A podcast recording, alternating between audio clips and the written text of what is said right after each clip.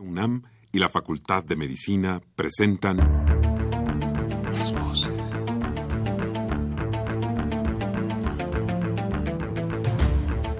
Voces. Las voces. Las voces. Voces. Las voces de la salud. Reflexión y análisis de las ciencias médicas. Acompáñenos.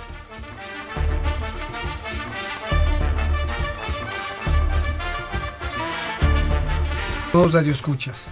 La Facultad de Medicina de la Universidad Nacional Autónoma de México y Radio UNAM tiene el agrado de invitarlos a que nos acompañen en su programa Las Voces de la Salud. Soy el doctor Eduardo González Quintanilla y el día de hoy para hablar de la tuberculosis en México. Se encuentra con nosotros para ello la autora Ernestina Ramírez Casanova. La doctora Ramírez Casanova es médico cirujano, neumóloga y está a cargo actualmente de la consulta externa de neumología del programa y, además jefe del programa de tuberculosis y clínica del Hospital General de México Eduardo Lisiaga. Su teléfono es 56060591. Su correo electrónico ernestina-r r arroba yahoo.com. Como siempre los queremos invitar a que se comunique con nosotros a través del teléfono 55 36 89 89 con dos líneas o al 01800 505 26 88 Lada sin costo.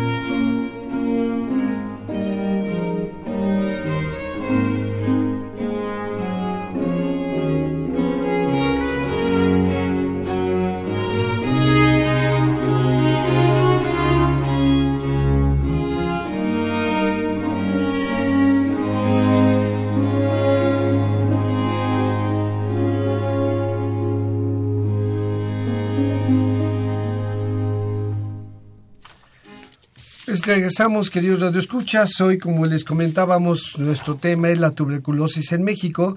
Para ella está con nosotros, para ella está con nosotros la doctora Ramírez Casanova. Doctora, pues empecemos con la primera pregunta para que nuestros escuches entren en el tema directamente. Es, ¿qué es la tuberculosis? Bueno, la tuberculosis es una enfermedad muy antigua que existe hace más de 2000 años y cuya característica es una enfermedad infecto-contagiosa que se transmite del hombre enfermo al hombre sano a través del contacto directo y sostenido, a través de las gotitas de flush, sobre todo al toser, estornudar, hablar, ¿sí?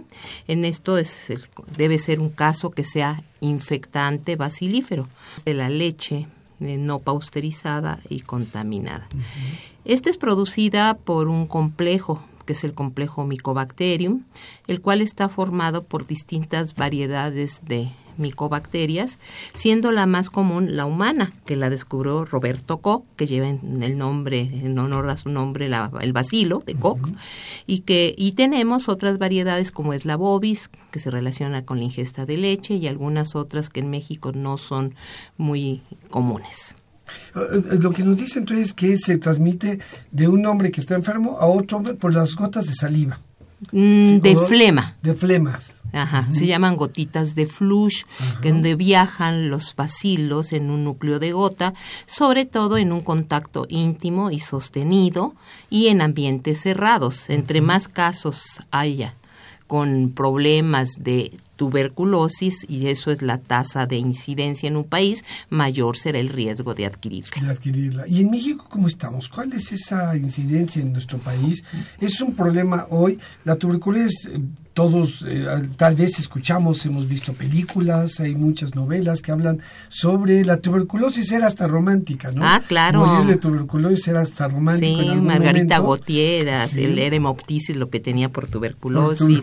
Y Chopin, algunos artistas muy reconocidos. Sí, y hay películas en donde la dama, ¿no? Muere de tuberculosis. Claro. Este Y, en aquella época, pues bueno, la incidencia, el número de pacientes era tanto que pues, era parte de la cultura. Después, eh, triunfo sobre la tuberculosis, pero hoy parece que ese triunfo ha dejado de ser tal.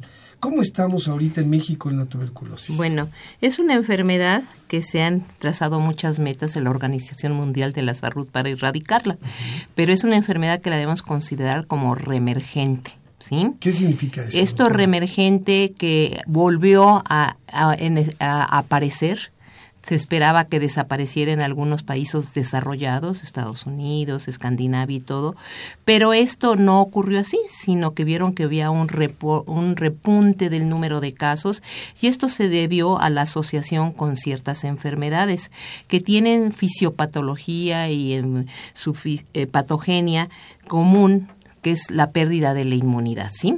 Y esto pues se vio en, en 1986 al reportar el primer caso de VIH y SIDA, que viene a repuntar a la tuberculosis. Entonces, las cifras esperadas que no se encontraron, sino que hay un exceso de casos en ciertas poblaciones y esto hace que se haga mejor investigación en tuberculosis, porque era el patito feo, ¿no?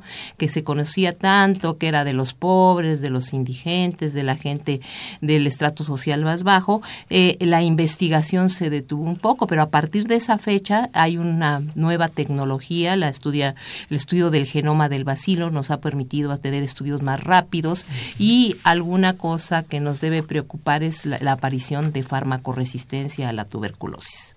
Eso es lo que nos dice es que sí había habido cierto triunfo sobre la tuberculosis y ahora repunta por esta asociación con enfermedades como el VIH-Sida. Y hoy esta mejora en el estudio de la tuberculosis ha hecho que lo podamos vencer. Está en, ¿En qué momento está, sobre todo en nuestro país? Bueno, eh, hay un programa al nivel mundial que se llama Stop TV, en el cual ha formado metas. La última meta fue para el 2015, no se logró. Y ahora se espera para el 2035 que tengamos cero muertes por tuberculosis, cero, pero esto va a ser muy difícil. Actualmente en el mundo existen 9.6 millones estimados por la OPS de tuberculosis, todas formas y estas se localizan fundamentalmente en Asia y en África, el 53% en Asia y el 28% en África. En las demás regiones, en el Mediterráneo el 8% y en América, la región de las Américas a la cual pertenecemos, es el 3%. Un hecho importante es que 3.3 millones de mujeres padecen tuberculosis y un millón de niños tienen tuberculosis en el mundo. Eh, otra cosa importante es la asociación con VIH. Existe un millón cien mil casos por tuberculosis y el 50% están ubicados en África. Y un hecho importante es la aparición de la farmacoresistencia. Existe alrededor de medio millón de pacientes farmacoresistentes en el mundo que aparecen año con año y esto hace que sea problemático.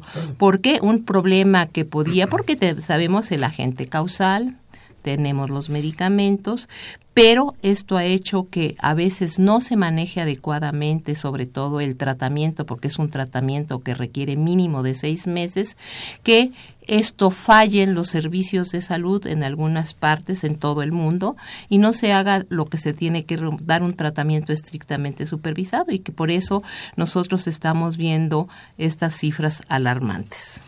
Y esa farmacoresistencia eh, hace que entonces la tuberculosis o es, en estos grupos no responda a tratamientos. Al, tratamiento, convencional, ¿Hay otros tratamientos a los cuales sí responden? Sí, son trata el problema de la tuberculosis es que existen cinco drogas, las cuales son muy útiles, que se descubrieron en 1945 y la última que se tenemos que es la rifampicina en, en la década de los 60 y se ha llegado al esquema que es el mejor del mundo México lo tiene, que es el, es el de cuatro medicamentos en un comprimido único, muy simple, pero que si no hay una selección adecuada y no detectamos si el paciente ha sido tratado anteriormente, no es eficaz.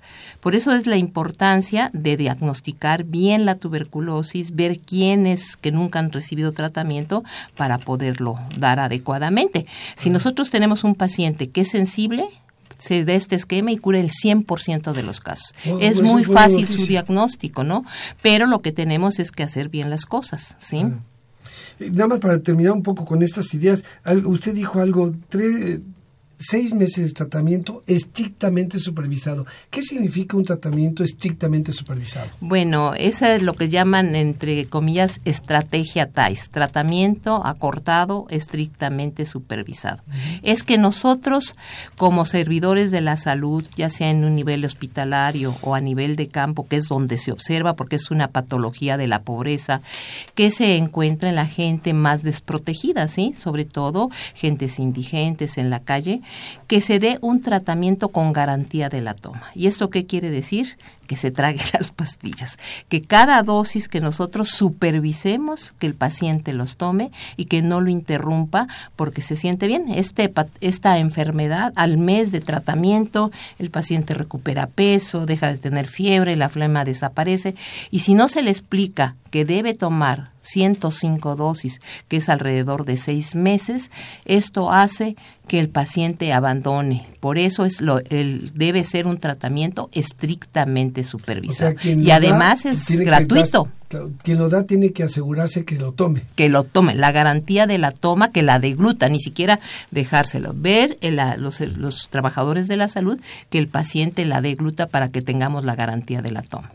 Y entonces tiene que ser dado por un eh, agente de salud. Pro personal de salud, trabajadoras de campo, enfermeras, que garanticen la toma. Si no estamos en pequeñas comunidades, porque es una patología que afecta al pobre, a los migrantes, a los indígenas, a la gente. Ahora se habla de la tuberculosis de las grandes ciudades, de las áreas conurbadas, de migración. No es la migración a las, a los, pues qué le diré, a la frontera, sino la migración a las ciudades, que esto es problemático.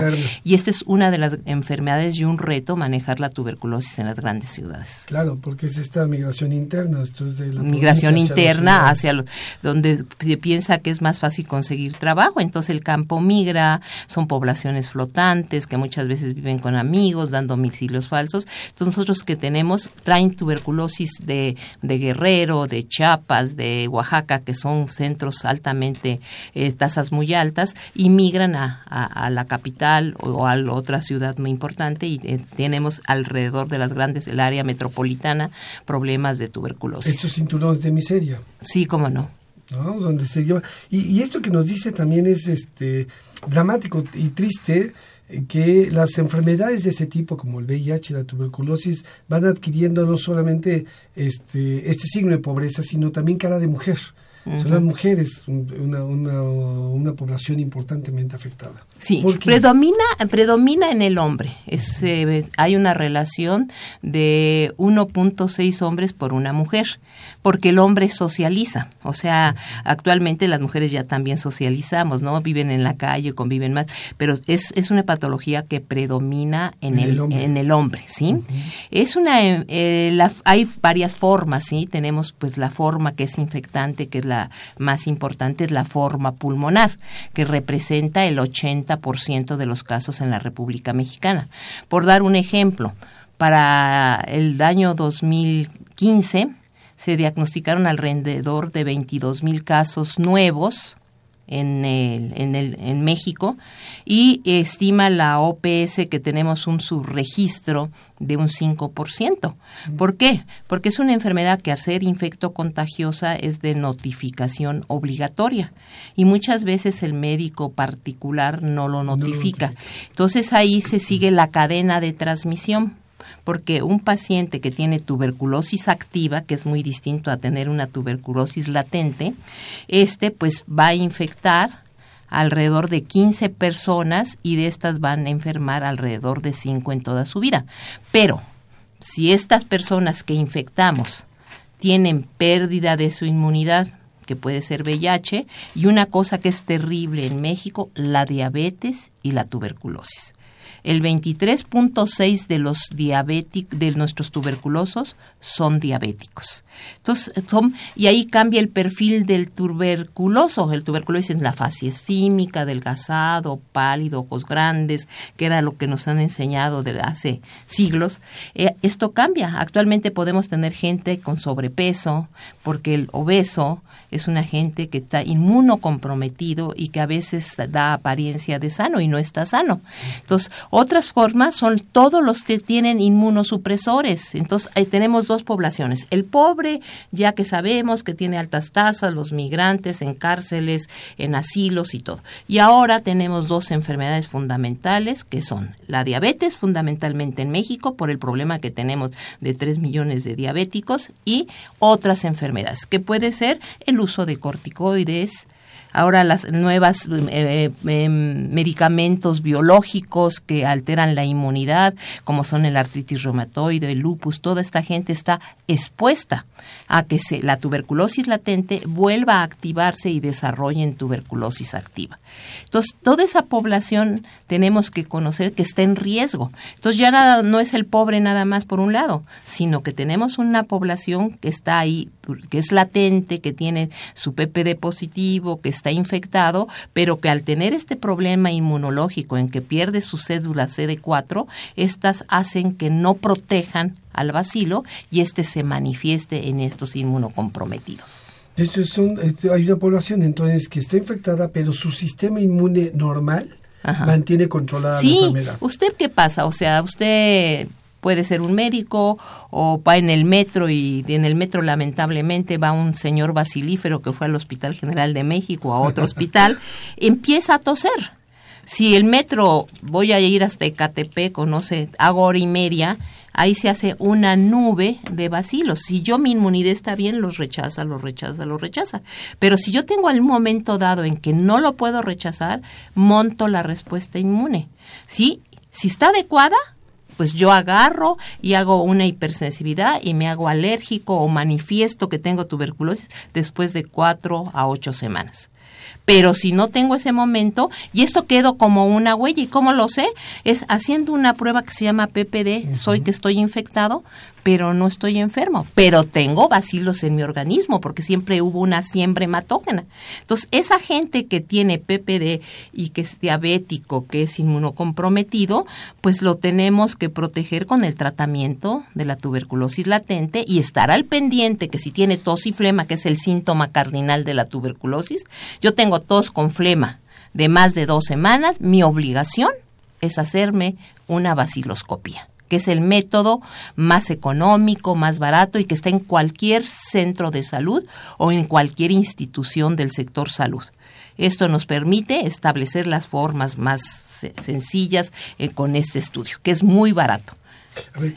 para que nos vaya quedando sí, cómo no. Eh, claro, cuando las gentes tienen entonces un contacto con el vacilo, pueden tener este PPD positivo. El PPD es una, prueba, que se hace en la, en la piel. En la piel y que se inyecta derivado proteico, que es una lisis de las bacterias. Entonces uno lo pone, hace una reacción alérgica que nos hace una pequeña enduración y que sabemos que es positivo, ¿sí? Si es positivo es que quiere usted que estuvo usted en contacto con el bacilo, que está infectado pero no enfermo. Y eso es la tercera parte de la población mundial está infectada. Aquí en México yo calculo calculo que un 50% de la población de toda la población. estamos ¿Y esta población latente tiene que tener un tratamiento? Puede, bueno, eh, bueno, depende, hay dos escuelas. Aquí sería muy costoso tratar al 50%. Entonces, ¿qué hacemos? A poblaciones de riesgo. Si la gente es un niño, tiene, nosotros qué decimos, un caso de TV activa y viven varios niñitos ahí, si el niño es menor de 5 años, tenga la PPD o esté vacunado, siempre y cuando no tenga tuberculosis, se la damos para protegerlo, de acuerdo al Programa Nacional de Tuberculosis, para que no desarrolle meningitis tuberculosa, que es una forma grave, letal. ¿Sí? Bueno, si es mayor, ¿qué se hace? Tiene factor de riesgo asociado eh, está recibiendo corticoides, eh, es un diabético juvenil, le van a hacer un trasplante, le damos quimioprofilaxis, ¿sí? Y a los convertidores recientes, o sea, yo que sé que es negativo y sé que tuve un contacto y me, me convertí, porque es el periodo de diseminación, también les damos quimioprofilaxis. Lo ideal podría ser como Estados Unidos, usted es PPD, a todos quimio a todos. Pero la tasa es muchísimo más baja. Aquí nosotros es del 17 por 100 mil habitantes. Hayan de tener un 2 por, o 3% por 100 mil habitantes. Entonces, esto es lo que hace el costo de programas para proteger. Pero que sí tengamos pendiente que si yo tengo una diabetes descompensada y tengo tos con flema, acudir inmediatamente a que me hagan vaciloscopía, me hagan una placa para establecer el diagnóstico. Y ya dijo de tres cosas que me parecen muy importantes para el diagnóstico, ya que del 50% y podemos estar casi volados si estamos o no en esta población que es latente, que puede tener riesgo de convertirse en este en enfermo, ¿sí? en, manifestar la enfermedad, dijo algunas cosas que me parecen importantes. Una es, eh, los signos cardinales son tos y flema por más de dos semanas. A la TB activa, o lo que es tuberculosis activa del adulto, que es la que genera vacilos y es los que infecta a los otros. Sí. El síntoma cardinal, tos con expectoración de más de dos semanas, que no cede a un tratamiento convencional, que no se recomienda que no den quinolonas porque disminuye el, crecimiento del vacilo, debemos realizar una vaciloscopía de expectoración.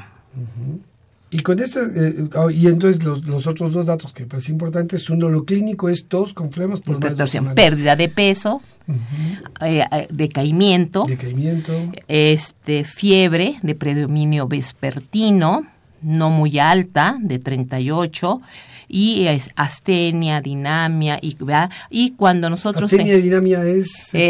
pues cansancio, un hecho importante es que nosotros tengamos en consideración que si nosotros tenemos fiebre de origen desconocido, o sea, no sabemos, una de las causas más frecuentes en México es tuberculosis. ¿Por qué? Porque hay una forma que se va a la sangre, que es la tuberculosis que llamamos nosotros miliar o diseminada, que es una forma grave y que cuya manifestación es finalmente fiebre no muy importante, baja de peso y que tenemos. Por eso se le considera la tuberculosis la gran simuladora. A todo se parece en neumología, puede dar las manifestaciones pulmonares que son el 80%, pero puede afectarle hasta la mama. Tenemos tuberculosis de mama, de ojo, de, de cualquier órgano, irrigado va a poder desarrollar tuberculosis. Y sobre todo los inmunocomprometidos, como se ve en el VIH, más que el diabético. El VIH, el 40% va a tener tuberculosis pulmonar y puede tener afección de otro órgano. Entonces, un jovencito que estamos medio raro y que vemos que tiene una bolita, esto es tuberculosis hasta demostrar lo contrario. Y, y cuando decía esto de para regresar un poco en estos datos, eh, aparte de lo clínico, decía dos pruebas muy importantes. Una, la vaciloscopía de expectoración y, la, y una radiografía. Ajá. bueno, es la, es la comprobación bacteriológica. La más económica y que puede haber en los 350 laboratorios que hay en el país es la vaciloscopía y es la que estamos usando actualmente. Esta es una prueba eh, eh, de tipo eh, que es viendo directamente al vacilo, es un extendido. Lo, el estándar de oro son los cultivos ver y desarrollar en el cultivo. Sobre todo en las inmunocomprometidas, la positividad de la vasoloscopía tiende a bajar, no es el 80%. Nos tenemos que tener, tenemos los cultivos convencionales, que es un cultivo que se llama Lowenstein-Jensen, hay cultivos rápidos y actualmente se está peleando en todo el mundo por pruebas por PCR en tiempo real, que es el expert tuberculosis, rifampicina, que nos tiene el diagnóstico en dos horas y que nos permite identificar la especie, el género de la si es un complejo micobacterio y si es resistente a rifampicina.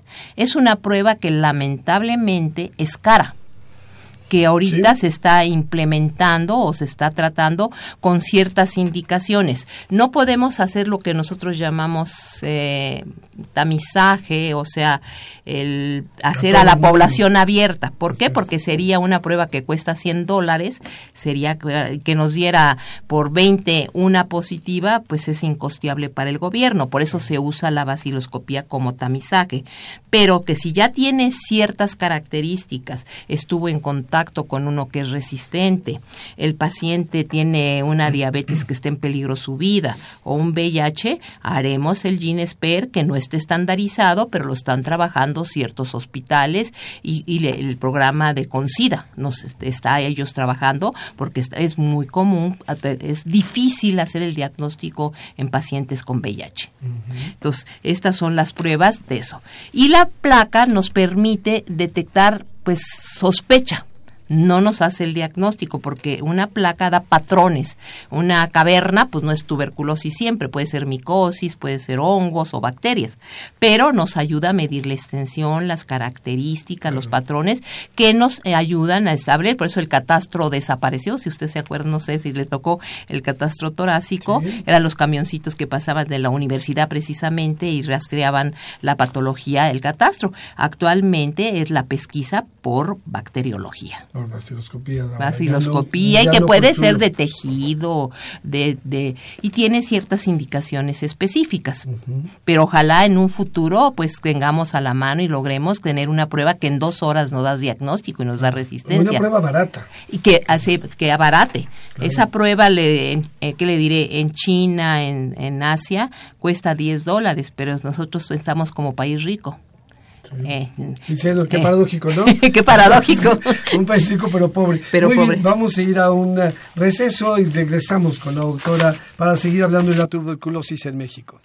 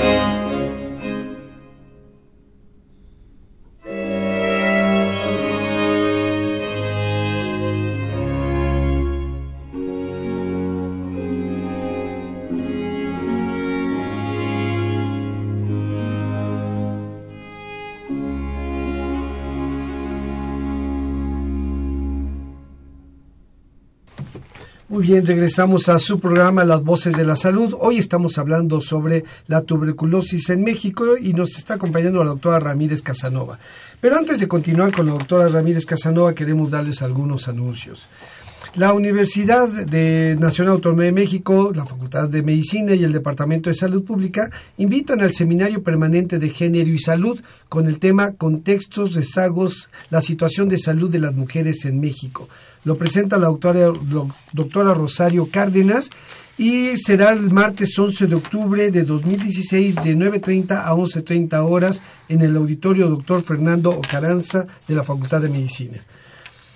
También el Departamento de Fisiología de nuestra facultad hace cordial, una cordial invitación para asistir al evento conmemorativo del 80 aniversario de su fundación se realizará el 13 de octubre de 2016, del año en curso, de 10 a 18 horas en el auditorio Gustavo Vaz del Palacio de la Escuela de Medicina, ubicado en Brasil número 33, Plaza de Santo Domingo, Centro Histórico, Ciudad de México. La entrada es libre.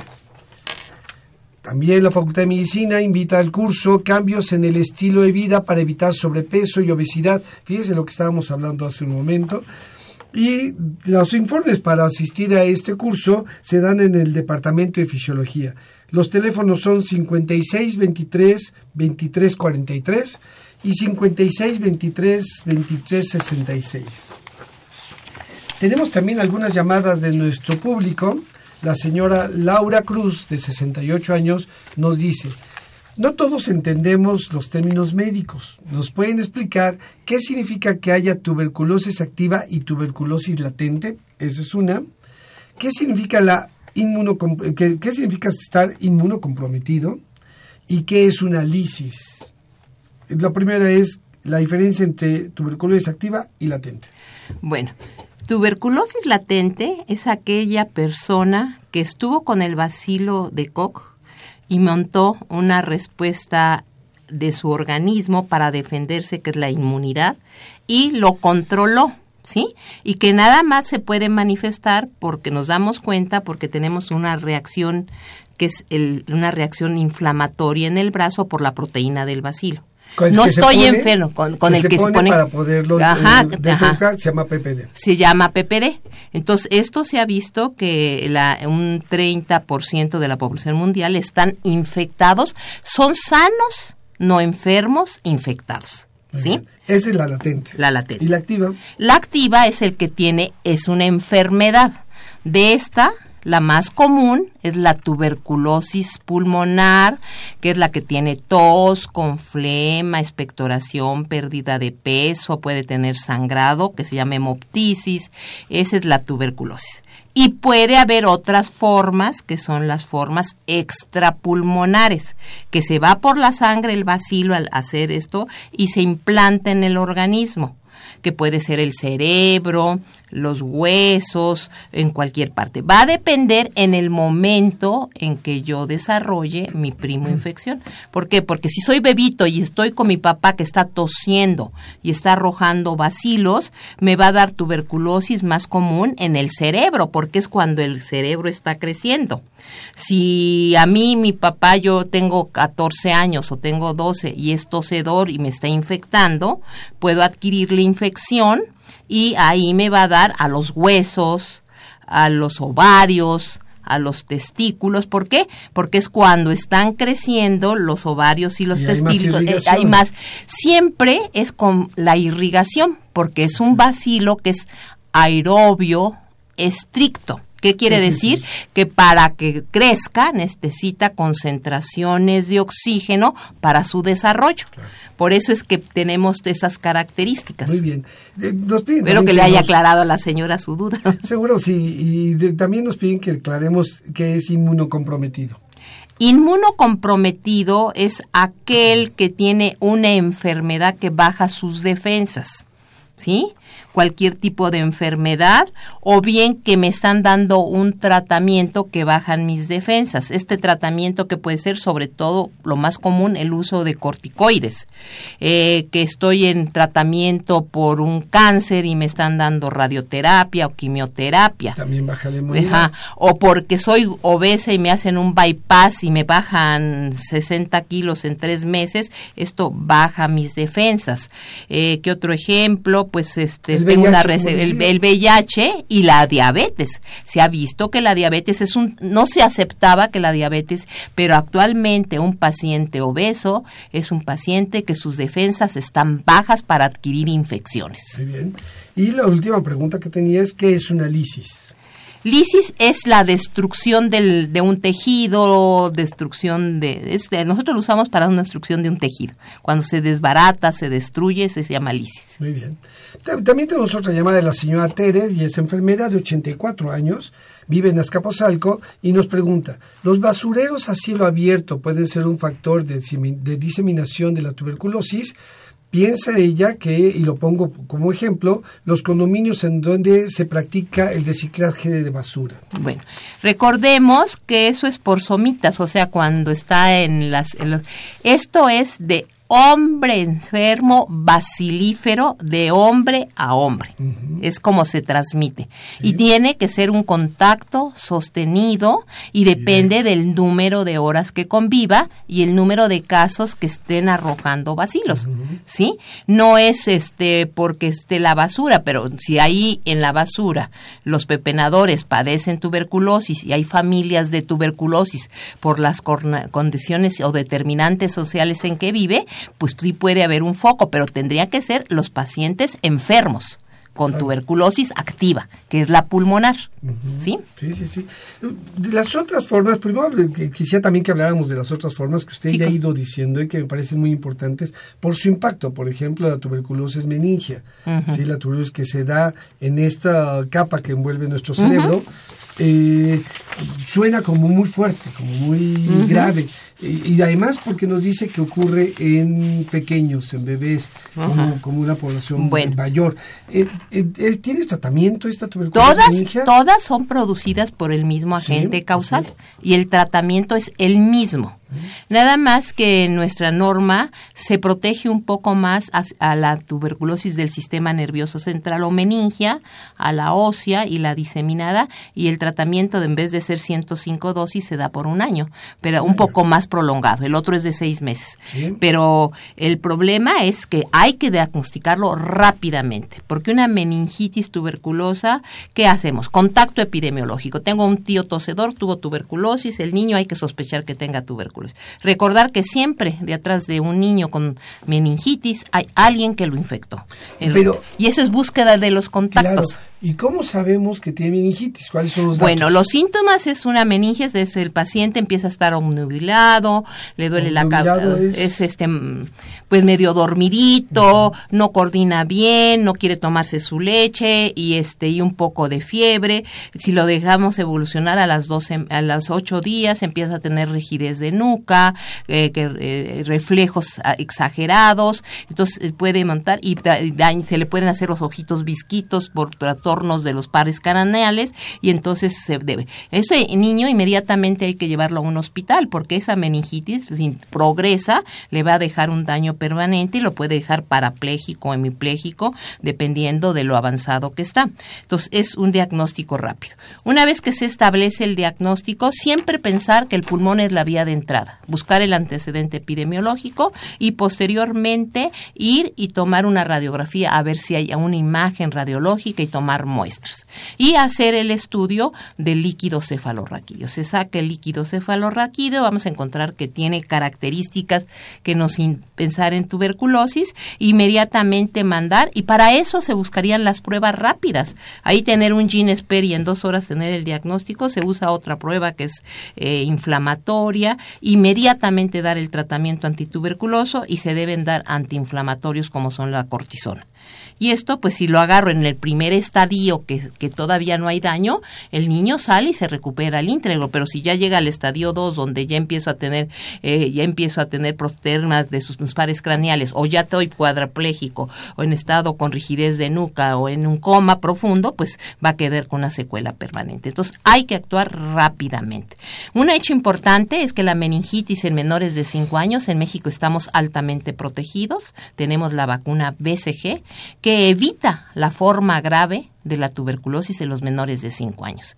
¿Sí? En, el país vemos de 10 a 13 casos de meningitis en menores de 5 años. Todos se presentan en la adolescencia, en gente que ocurrió posteriormente o asociados a VIH. La estamos viendo en esos casos. ¿Por qué? Porque esos tienen una sobreinfección y no están comprometidos. Están comprometidos. Y a ver, entonces esto es un punto muy importante. La, la vacuna, vacunar a todos los niños menores de 5 años contra la tuberculosis con BCG es importante. Es importante porque protege de la meningitis tuberculosa en el 85% y de las formas graves. No nos va, es que no es una vacuna tan buena, son, eh, son bacterias atenuadas, ¿no? Nos da inmunidad relativa, pero cuando menos nos evita las formas graves de tuberculosis, que es la meningi y la miliar, en los, en los niños, de los chiquitos. Entonces, por eso es que hay que vacunar. Es una de las acciones prioritarias del país. La cobertura en México es del 98% y que se aplica en, el, los primeros días de que si es recién nacido van a los cuneros y ahí lo están vacunando. El 98% y tendrá que ser del 100. Sí. hay que proteger porque además, si nos decía hace rato, entre más casos haya, más posibilidades hay de... Claro, entre más casos bacilíferos, más posibilidades hay de, que desarrollemos la tuberculosis.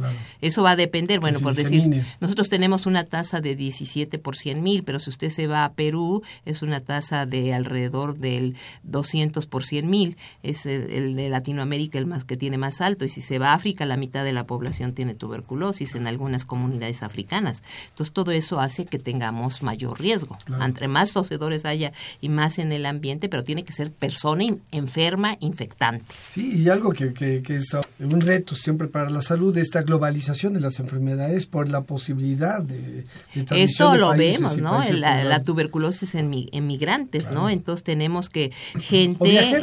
Nosotros las, las eh, ciudades más em, con más tasas de...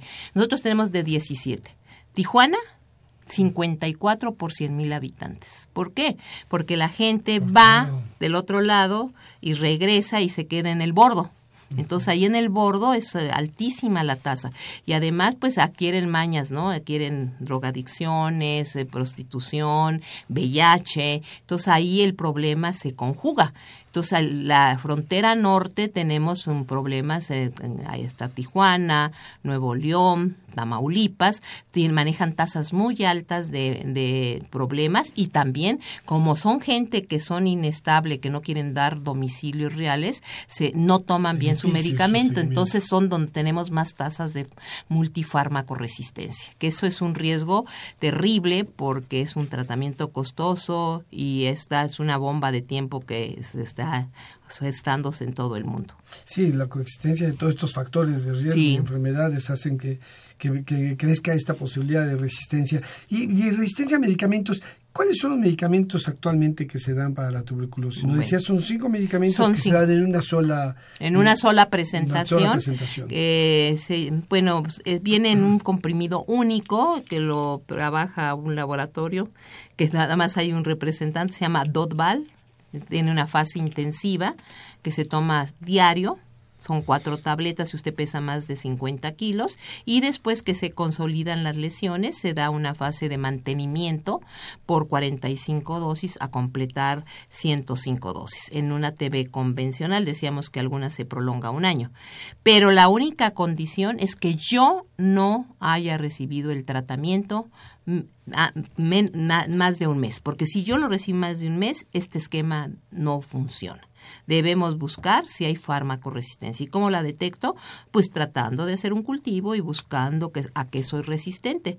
Hay dos drogas que son fundamentales, que es la rifampicina y la isoniazida, que son las esenciales, y las otras pues se usan porque debemos tener drogas bactericidas precoz, eh, que no me va a entender la gente, y otras que esterilicen, porque el bacilo vive en los pulmones pero puede meterse dentro de las células. Esa es la capacidad de ser intracelular facultativo, quiere decir que se reproduce dentro de las células. Por eso es el tiempo tan largo. Y generalmente un paciente que toma el tratamiento al mes ya subió 5 kilos de peso, ya no tiene tos, está cachetón, eh, ya se siente muy bien.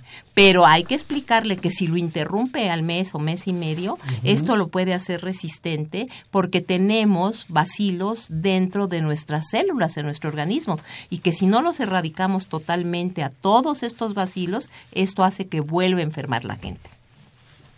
Y, en esto, en la enfermedad. ¿Qué más estamos haciendo en México para esto? Parece que, los medicamentos son bastante efectivos. Sí, no. Yo creo que México tiene muy buen programa, el Programa Nacional de Tuberculosis, que está en la Secretaría de Salud, que es el de micobacteriosis. Ellos hacen acciones fundamentales con programas prioritarios que, eh, pues, hacen que la gente cumpla todos los requisitos en detección temprana, entre más temprano se diagnostique, que estos que se diagnostiquen ingresen a tratamiento es un tratamiento que no por seguro popular siempre ha sido de gratuidad en el sector salud y que lo único que pide, así sea un médico particular, que lo que haga lo registre. Es de notificación obligatoria de todos, porque así sabemos cuántos hay en el país. Y si yo tengo en privado y que no nos notifican, pues puede ser un brote. Además, muchas veces ellos como piensan que la tuberculosis ya está erradicada por decreto presidencial, así dicen, este, y que no existe, y existe. Y más en estas poblaciones que ellos piensan en todo menos en tuberculosis. Y, eso uh, es importante. Los médicos, tratamiento es gratuito. Gratuito. En todo el sistema de salud. En todo el sistema. ¿Cómo le hace un médico particular? Si yo, Nada más con que alguno de nuestros radioescuchas va al médico particular, ¿qué tiene que hacer este médico para que el medicamento sea gratuito para Él puede seguir tratando a su paciente, lo único es registrarlo en un centro de salud o en una en unos eh, para que ahí se sigan los lineamientos del programa. ¿Y el tratamiento lo da él o lo da él? Lo da, lo puede dar la, si él no quiere ya seguirlo, se refiere al centro de salud y ahí se le trata, hay programas de eh, capacitación de las enfermeras en donde se da ahí directamente el tratamiento, si el paciente está imposibilitado, eh, si está retirado, se lo llevan a su casa, sobre todo los que están incapacitados como son la TV meningia, para que lo tome y sea administrado directamente observado, ¿sí? Esto está perfectamente implementado en la Secretaría. Ellos tienen programas de apoyo, ¿sí? De, por decirte, despensas, alimentación, eh, apoyo para los camiones, sobre todo en las comunidades muy pobres, rurales, indígenas, en donde se hace que la gente vea sea atractivo que no abandonen su tratamiento. Además, se les hace la detección de que tengan diabetes o no, o la detección del VIH o SIDA. Se hacen las pruebas para saber, porque un 6.3% pueden tener un, un SIDA oculto y un 23% pueden ser diabéticos. Entonces, se hace conjuntamente con los programas de diabetes, con SIDA, y se conjugan al mismo tiempo para darle la mejor atención a, las personas. Entonces tenemos algunas preguntas, pero también nuestros radioescuchas tienen algunas preguntas y una de ellas tiene que ver con los cursos que hace rato este, mencionamos. La señora Rosalía Rodríguez Robles, de 69 años, nos pide, nos pide repetir los teléfonos del curso Estilos de Vida eh, de Funatim, de también dónde se va a realizar, si tiene costo y si es para todo público. El, cambios, el curso de cambios en el estilo de vida para evitar sobrepeso y obesidad se va a llevar a cabo el viernes 21 de octubre de 2016 en el auditorio Dr. Alberto Guevara Rojas, Facultad de Medicina. En la UNAM está dirigido al público en general. Eh, tiene un costo de 500 pesos, ¿sí? con constancia certificada. Y bueno, es creo que los datos, los, la información que nos pedían dar. También nos piden el teléfono donde pueden darlos, los repito, 56 23 23 43 y 56 23 23 66. Muy bien. El Hospital General de México tiene hay programas especiales para esto. ¿Qué está haciendo el Hospital General para, eh, para, esto? Como usted sabe, es un hospital que tiene más de 108 años de fundado. Nosotros tenemos una clínica perfectamente reconocida desde hace 30 años, en donde se considera que deben nos vemos como un centro de referencia nacional para manejar los problemas que no pueden resolver en el nivel primario. Esta clínica está ubicada en la consulta externa de neumología, es la clínica de tuberculosis y el domicilio pues es doctor Balmi 148 Colonia Doctores y el teléfono donde ustedes se pueden comunicar si usted quiere darlo al aire doctor para que si tienen alguna duda. Eh, ¿Qué debo hacer? Pues si yo tengo tos y flema, ir a mi centro de salud más cercano a que me hagan la prueba de baciloscopía y si en un momento dado tengo duda o tengo eh, que no me han diagnosticado o me han tardado, con mucho gusto nosotros lo podemos atender, ¿sí? Nosotros tenemos la capacidad y médicos preparados para poder atender a la gente que quiera asistir a nuestra clínica. Entonces, todo el Sistema Nacional de Salud está preparado para esto, pueden acudir a cualquier institución de salud, salubridad. Cualquiera tiene, sí, tiene la este capacidad. Particular, pero también si está en la Ciudad de México, en la República, porque finalmente el Hospital General es un hospital de referencia nacional. Pueden ir a la consulta externa de neumología, la clínica de tuberculosis. Tiene un teléfono que con dos extensiones, se los voy a dar. 2789-2000, lo voy a repetir. 2789-2000 con las extensiones 1376 y 1375. Sí, eso es en el Hospital eh, General de México. El domicilio del hospital es el Doctor Balmis 148, Colonia Doctores, en la delegación Cuauhtémoc, aquí en la Ciudad de México. Bueno, y, ustedes están haciendo además investigación sobre, eh, sobre tuberculosis. Sí, doctor. ¿Qué es lo que está haciendo en tuberculosis bueno, ahí en el Hospital de México o en el país? Bueno, ¿Qué nos puede dar de esperanza, pues, para Bueno, se hacen, eh, pues, eh, investigación de campo, lo que es ayuda para la adherencia terapéutica, esto se hace con OPS, algunos protocolos para... ¿Qué es lo que hacemos? Nosotros somos un centro de referencia para el diagnóstico de tuberculosis que cuesta trabajo diagnosticar, que no es la que sale la vaciloscopía, la primera muestra, y que yo tengo sospecha que es tuberculosis y no la puedo comprobar. Entonces ahí es referida para que nosotros hagamos todos los métodos, pues desde biopsias, tejidos, con fibrobroncoscopía, con todo el adelanto de la medicina, ¿sí? Entonces nosotros ahí hacemos investigaciones. Ahorita se están haciendo investigaciones. Se ha visto que el incremento de la tuberculosis por bovis Generalmente esta se observa en gente que come queso de rancho no pausterizado o, gente que vive, son ordeñadores de vaca. Se pensaba que era nada más por la vía digestiva, pero ahorita lo que es el Instituto Subirán este, de Nutrición están encontrando un porcentaje no significativo de bobis, que esto hace que el esquema se tenga que cambiar un poquito porque este no responde 100%, sino que es resistente a uno de los medicamentos. Por otro lado, en el VIH hay que descartar otras micobacteriosis, no solamente la, la tuberculosis humana, sino la, los VIH pueden adquirir tuberculosis que llamamos nosotros las no atípicas o no tuberculosas, que se encuentran en el agua, en los jacuzzis, en el ambiente, en la tierra, porque como están inmunodeprimidos, ellos pueden tener micobacteriosis de otro tipo. Entonces, todo eso, pues se necesita eh, equipos especiales, que las muestras se tomen por biopsia, todo eso. Entonces, pues cuando hay un caso problemático, se puede referir tanto a la unidad de infectología, que es la que manejan los VIH, o a la unidad de neumología, donde nosotros pues estamos en la mejor disposición. Por otro lado, hay veces que tienen reacciones adversas eh, eh, a los medicamentos, entonces tienen hepatitis porque son hepatotóxicas y hay que manejarlos, desensibilizarlos, para eso hay una clínica que tenemos para desensibilizar, especial, que yo tengo un evento adverso al medicamento, pues lo refiero y ahí estamos nosotros para resolverlo. Para casi terminar, la, tuberculosis este, bovis, lo, que se adquiere por esto, ¿tiene características diferentes eh, clínicamente? No, clínicamente no. Todo lo vamos a, eh, ver, eh, es idéntica. Clínicamente las tienen todos, tienen flema, o pues muy, tiende mucho a las ganglionares, a las del aparato digestivo, porque es la vía más frecuente, que la micobacteria entre por vía digestiva, se vaya a los ganglios, que puede ser el amigdalino, o al, intestino y nos da un cuadro de inflamación intestinal que nosotros, que es la tuberculosis peritoneal que llamamos nosotros, o se hacen como nudos los intestinos este, que tienen eso. Entonces, esto pues hay que entrar en el diagnóstico diferencial. Entonces, para eso hay que hacer bacteriología con cultivos especiales para esta, no, no se cultivan igual, entonces esto pues sí ya necesita más eh, tecnología y un hospital que tenga los recursos, ¿no? Como el Hospital General de México, que además nos piden que demos de nuevo sus este, teléfonos, lo vamos a hacer, de la doctora Ernestina Ramírez Casanova, su teléfono es 56060591, lo vuelvo a repetir para que le dé tiempo a usted de tomar papel y lápiz.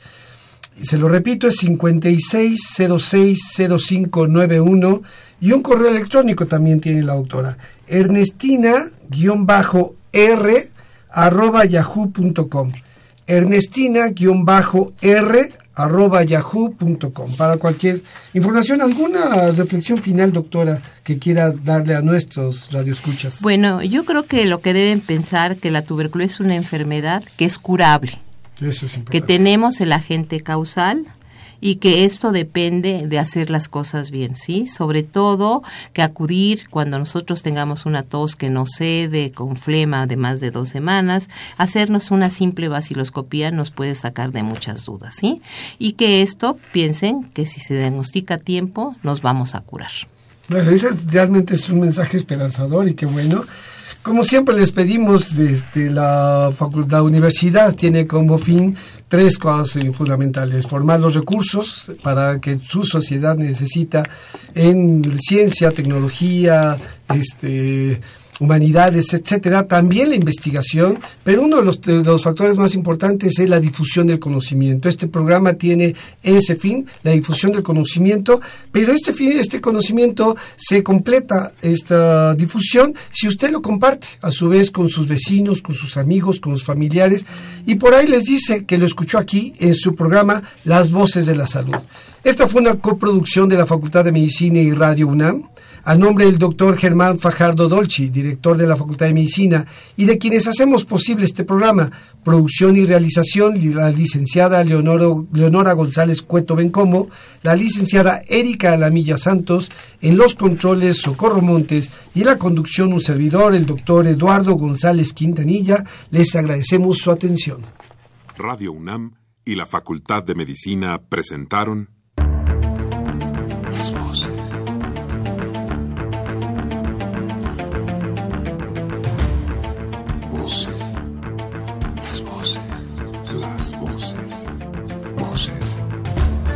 Las voces de la salud. Reflexión y análisis de las ciencias médicas.